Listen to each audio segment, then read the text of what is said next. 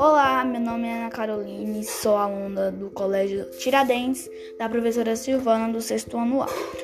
Hoje eu vim contar um pequeno, uma pequena história para vocês, que se chama A Floresta Assombrada. Era uma vez um menino que tinha 15 anos. Ele queria viver uma aventura na Floresta Assombrada, mas ele nunca pôde viver uma aventura. Ele então ele resolveu viver uma aventura na Floresta Assombrada. Quando o menino chegou na floresta, ele foi explorar toda ela toda. O menino encontrou muitas coisas na floresta que o menino viu uma coisa que ele não acreditou. Um monstro gigante que era conhecido como o monstro mais cruel da floresta assombrada. O menino saiu correndo daquele lugar depois o menino voltou para aquele lugar. O gigante já tinha ido embora, o menino planejou um plano, mas não deu certo. Então o menino resolveu ser amigo do gigante, mas parecia que o gigante não tinha ido embora, porque já fazia mais de dois dias que ele não aparecia na floresta assombrada.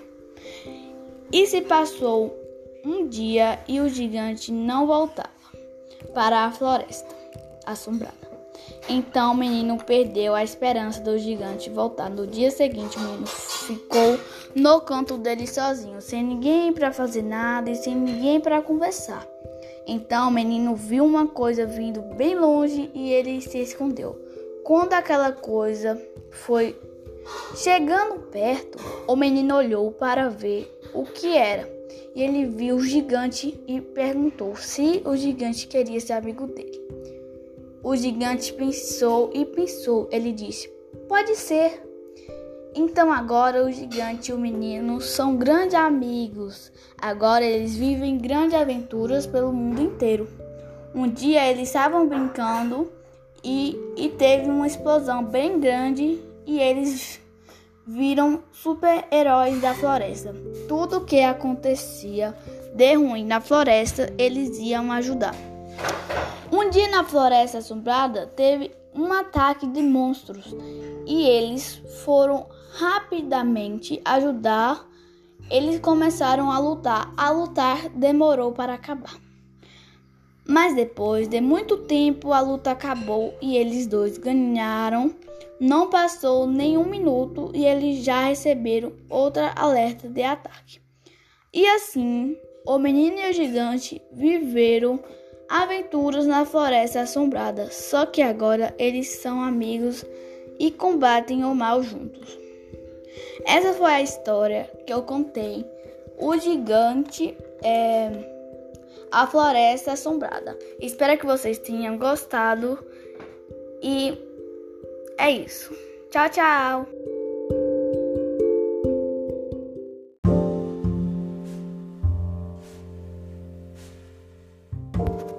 Queridos ouvintes! Meu nome é Ana Carolina e venho trazendo um conto para vocês: A Festa no Céu. Então vamos lá. Entre os bichos da floresta, espalhou-se a notícia que havia uma festa no céu. Porém, foram convidados os animais que voam. As aves ficaram animadíssimas com a notícia. Começaram a falar da festa por todos os cantos da floresta. Aproveitam para provocar a inveja dos outros animais que não podiam voar.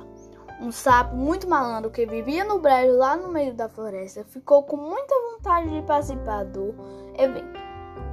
Resolveu que iria de qualquer jeito e saiu espalhando para todos que também foram, foram convidados. Os animais que ouviam o sapo contar a vantagem que também havia sido convidado para a festa no céu e riam dele. Imagina o sapo pesado, não aguentava nem correr, quem diria voar até a festa no céu. Durante muitos dias, o pobre sapinho virou motivação de gozação de toda a floresta. Tira essa ideia da cabeça, amigo sapo, dizia o esquilo, descendo da árvore descendo da árvore. Bicho como nós não voa, não tem chance de aparecer na festa no céu.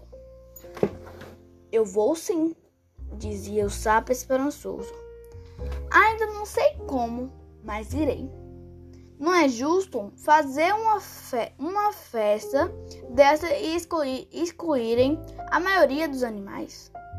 Depois de muito pensar, o sábio formulou um plano. Hora antes da, da festa, procurou o amigo urubu. Conversaram muito, se divertiram com as piadas que o sapo contava. Já quase de noite, o sapo se despediu do amigo. Bom, meu caro urubu, vou indo para meu descanso, afinal, mais tarde preciso bem estar disposto e animado para curtir a festa. Você vai mesmo, amigo sapo? Perguntou o urubu, meio desconfiado. Claro, claro, não poderia, é, não poderia essa festa por nada, perderia essa festa por nada. Disse o sapo, já retirando, a, já retirando. Até amanhã.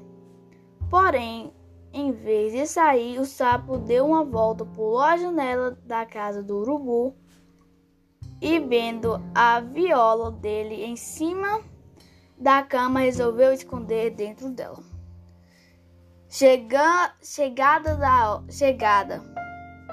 A hora da festa, o urubu pegou a viola, amarrou nas amarrou a em seu pescoço e voou em direção ao céu.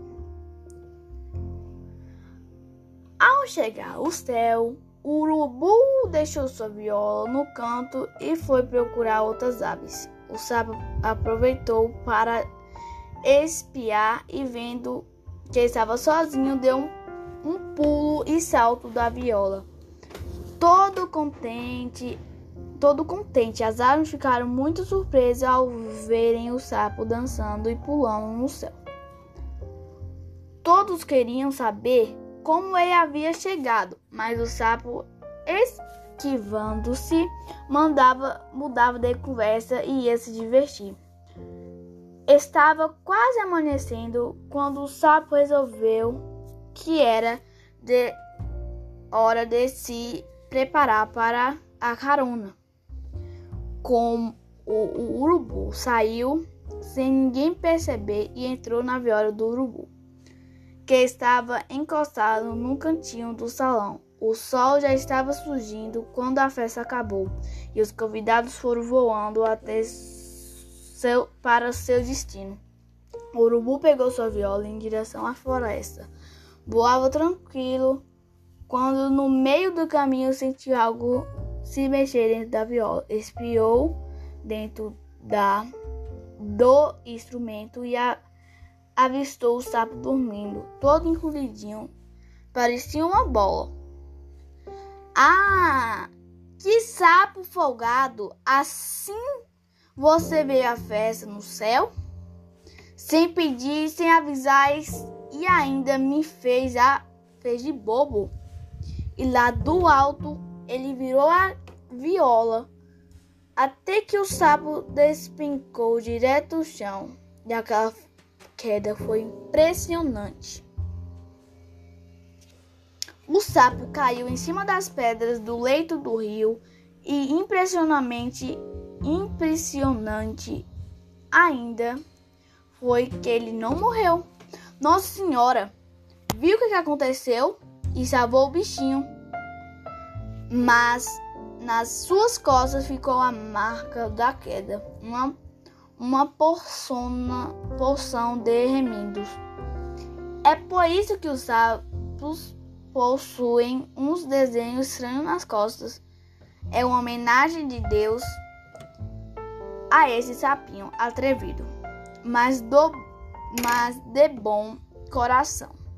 Espero que vocês tenham gostado dessa história. O sapo, é, a festa no céu. E espero, espero que tenham gostado. E é isso. Tchau, tchau.